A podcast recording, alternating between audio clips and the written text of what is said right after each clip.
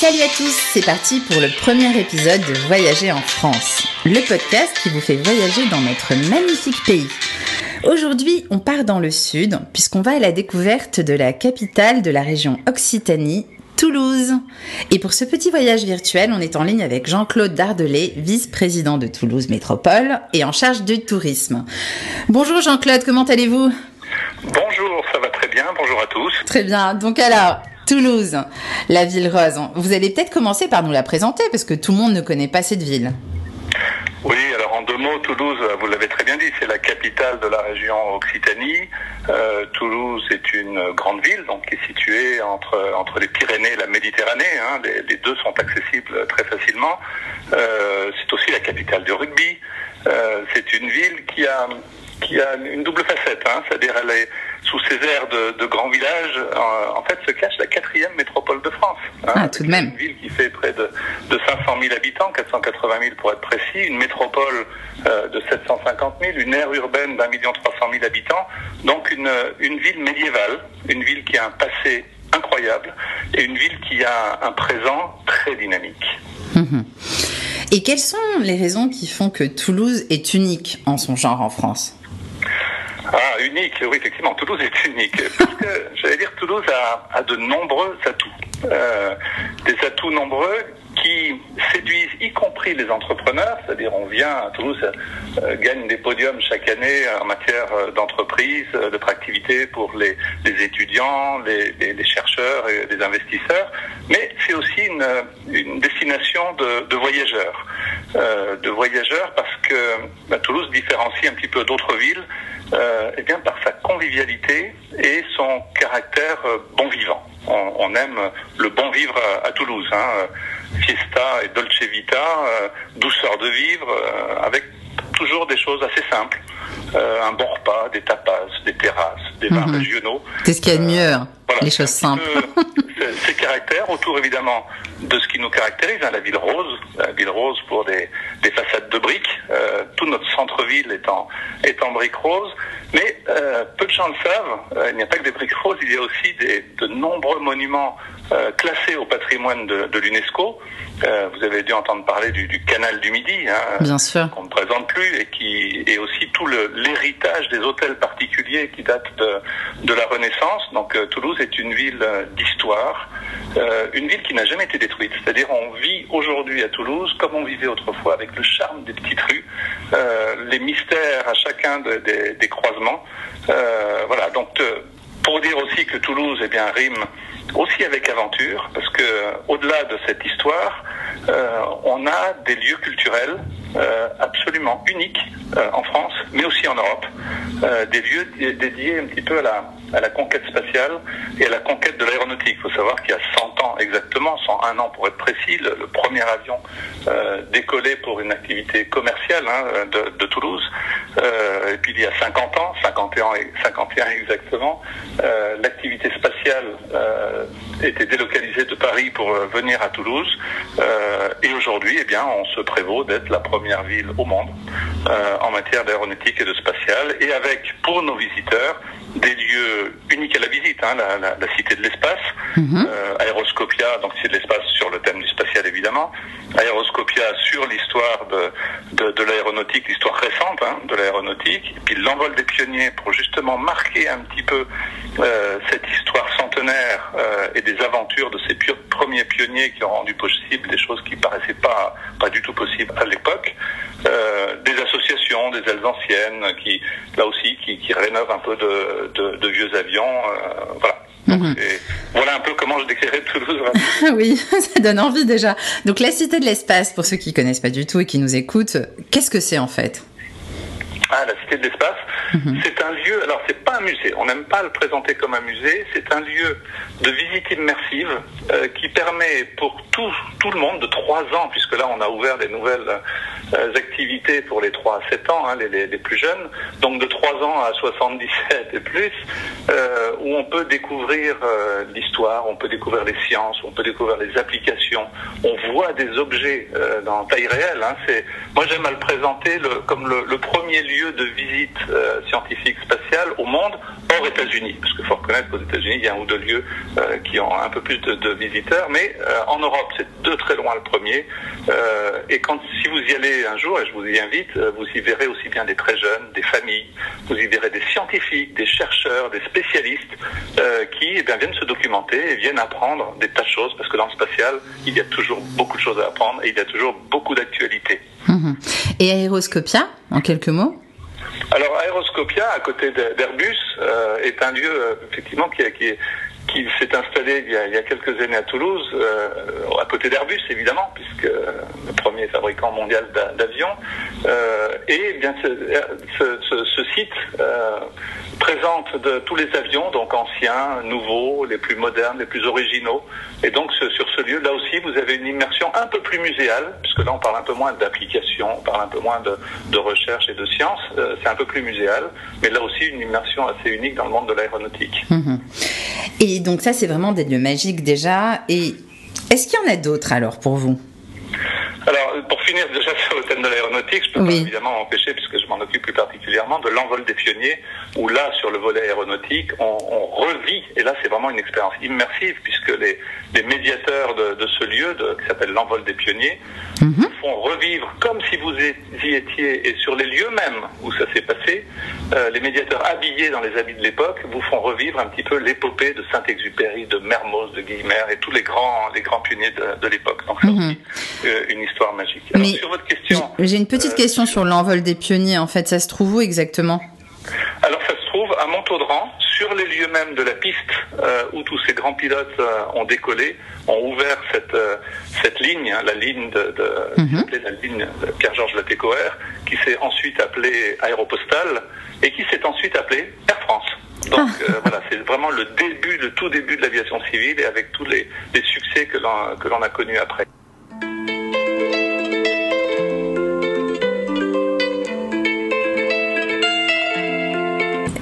Alors en magique à Toulouse?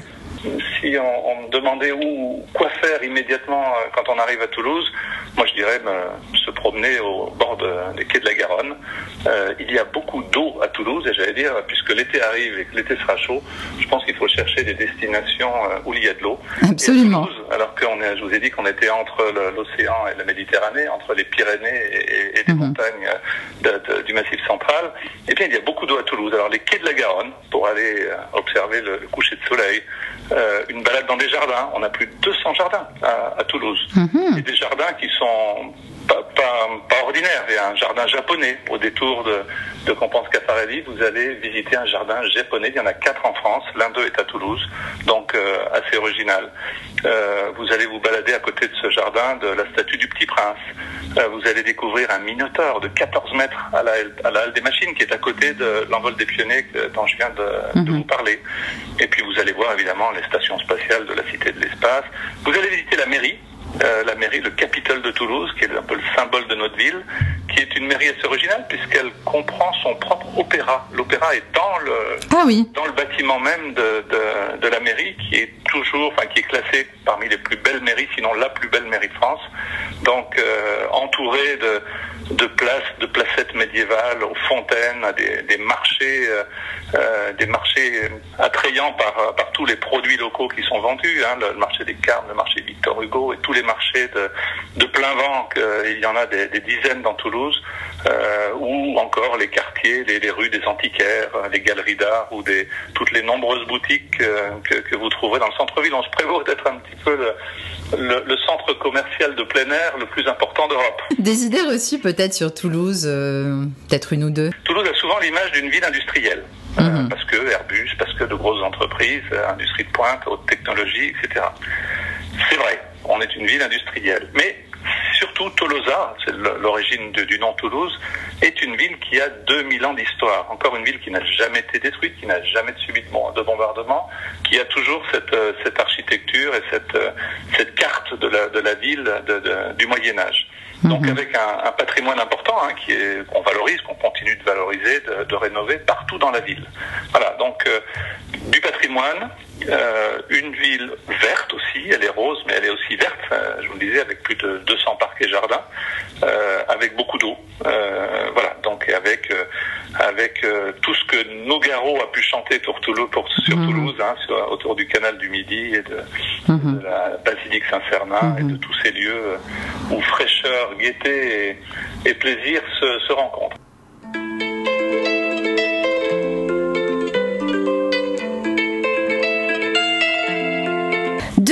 Pour le tourisme en famille à Toulouse, selon vous Ah, euh, alors, j'allais dire, on met tous les ans, on met les bouchées doubles, euh, mais cette année, on les met quadruples. Ah, bah très bien. Euh, parce que c'est une année assez unique. Oui. Et, et je pense que aussi bien, je doute que vous vous rappeliez de vos vacances de 2017-2018, je pense que vous vous rappellerez toute votre vie des vacances de 2020.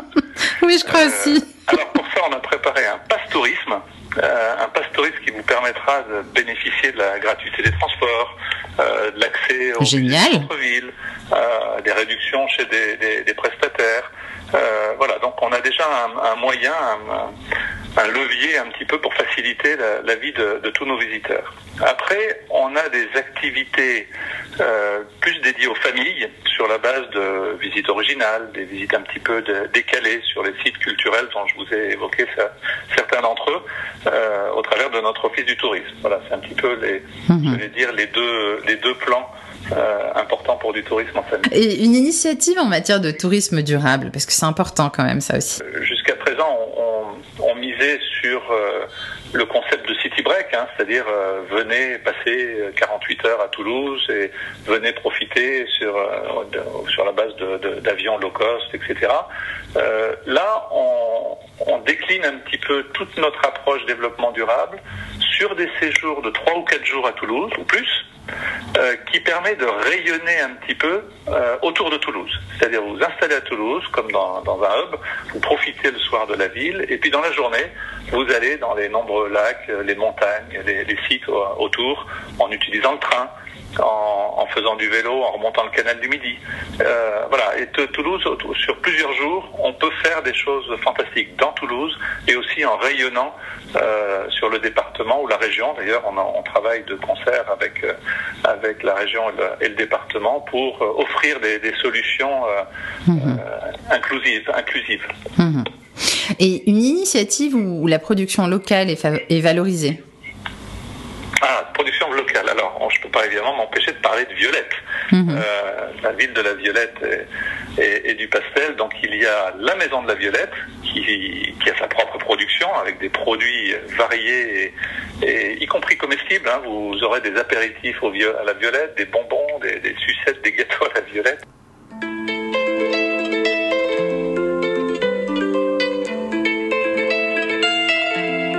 Et vous disiez autre chose alors, en plus de la violette? Bah, la graine de pastel, hein, le pastel qui est à l'origine de cette euh, fameuse pays du pays de Cocagne, hein, le, pastel qui fait le bleu des rois. Hein, tous les rois des, royaumes d'Europe venaient s'alimenter en pastel euh, euh, à l'époque. On a ces deux entreprises, Graines de Pastel et Terre de Pastel, qui, à partir de leur propre champ, ont eh bien redéveloppé cette industrie, permettent de redécouvrir la- les façons dont on, fabrique le, pastel, manière d'utiliser toutes les manières d'utiliser ce- euh, cette couleur, hein, ce, ce bleu. Euh, donc là aussi une, une originalité de Toulouse. Mhm. Bien. Je peux pas, évidemment, je peux pas ne pas parler de, de restauration, puisque Oui. là aussi on a de nombreux restaurants où on peut euh, déguster des, les produits locaux, euh, Mhm. en général approvisionnés sur les, bah, dans, dans les marchés locaux et tous les fournisseurs euh, locaux. La- Mhm. L'alimentation et la Oui. restauration et la gastronomie comptent beaucoup à Toulouse. Justement, vous anticipez presque ma question. Alors, quelles seraient les spécialités euh, locales hein, à vraiment tester sur place? Ah, alors je vais vous. En général, on, on décrit ce qu'on aime. Allez-y. La saison ne s'y prête pas forcément, mais je pense que si quand même. Je suis obligé de parler du cassoulet. Eh oui. Euh, le cassoulet toulousain et, et alors c'est pas le plus léger de- de- des plats, mais euh, ça vaut le coup de s'arrêter dans une, une cave euh, en brique ou un- une terrasse ou un restaurant toulousain, goûter, déguster euh, Mhm. un cassoulet sous, sous, sous plusieurs Mhm. formes. Bon. Euh, parler évidemment de la saucisse de Toulouse. Euh, la saucisse légère. On n'est pas dans une saucisse épaisse ni grasse. Mhm. On est dans une saucisse délicate et délicieuse. Donc je vous invite à la goûter aussi. Bon. Et Et puis en guise de dessert, euh, je serais tenté de vous proposer le fénétra. Tiens, le fénétra, qui est un dessert toulousain, vraiment toulousain. Alors vous allez me dire, mais qu'est-ce que c'est que cette tarte Oui, qu'est-ce que c'est C'est une tarte aux abricots et amandes, euh, et avec du citron confit, si j'ai bonne mémoire. Mhm. Ça aussi, un dessert. euh, J'espère vous mettre l'eau à la bouche euh, en vous parlant de ce dessert. Évidemment, il y a plein de salades. Oui. On mange des Oui. repas légers. Parce que là, j'ai pris 3 kilos, moi. Rien qu'à vous écouter, là, je me suis dit, le cassoulet, la saucisse, la tarte, c'est fini pour moi, là. Le maillot, on oublie. Bon. Et alors, le rapport qualité-prix de la destination Toulouse, vous le qualifierez comment? Bon, il y a des bons plans, là, avec votre passe, hein. Tourisme pour les familles, c'est génial. Mais, mais de manière générale. Je vais vous dire qu'il est attractif, mais ça, vous n'allez pas imaginer que je puisse vous dire autre chose. je vais vous le démontrer. Vendez-nous ça. C'est-à-dire, on est orienté traditionnellement sur du tourisme d'affaires durant la semaine. Mhm. Donc, on a tout un, enfin, des investissements qui sont faits pour ce tourisme d'affaires, des hommes d'affaires qui se déplacent euh, d'entreprise en conférence, etc. Euh, et sur ce fond de sauce, j'allais dire, quand on parle d'alimentation, euh, eh bien, on peut, ça permet pendant les, les- les week-ends ou les vacances scolaires à nos visiteurs de bénéficier de tarifs très avantageux.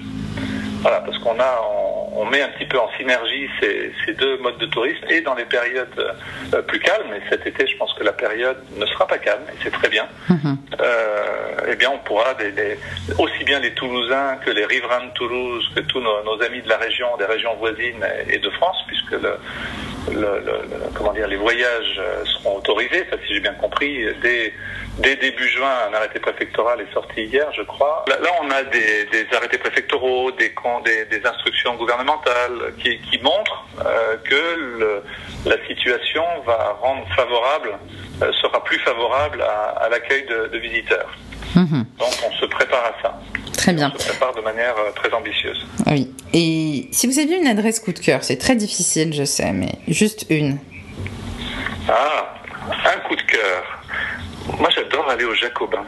Mhm. Euh, les Jacobins, c'est, bah, c'est, déjà donc c'était une, une église hein, qui était à l'architecture assez impressionnante, hein, euh, qui vaut vraiment le détour parce qu'elle a une architecture intérieure, euh, elle a un orgue, elle a du grand calme, elle a un cloître, elle a un palmier. Alors je ne vous dirai pas ce que, où est le palmier. Je vais laisser un petit peu le, suspense pour les visiteurs pour aller découvrir où se trouve le palmier euh, du, cloître et de, l'église des Jacobins.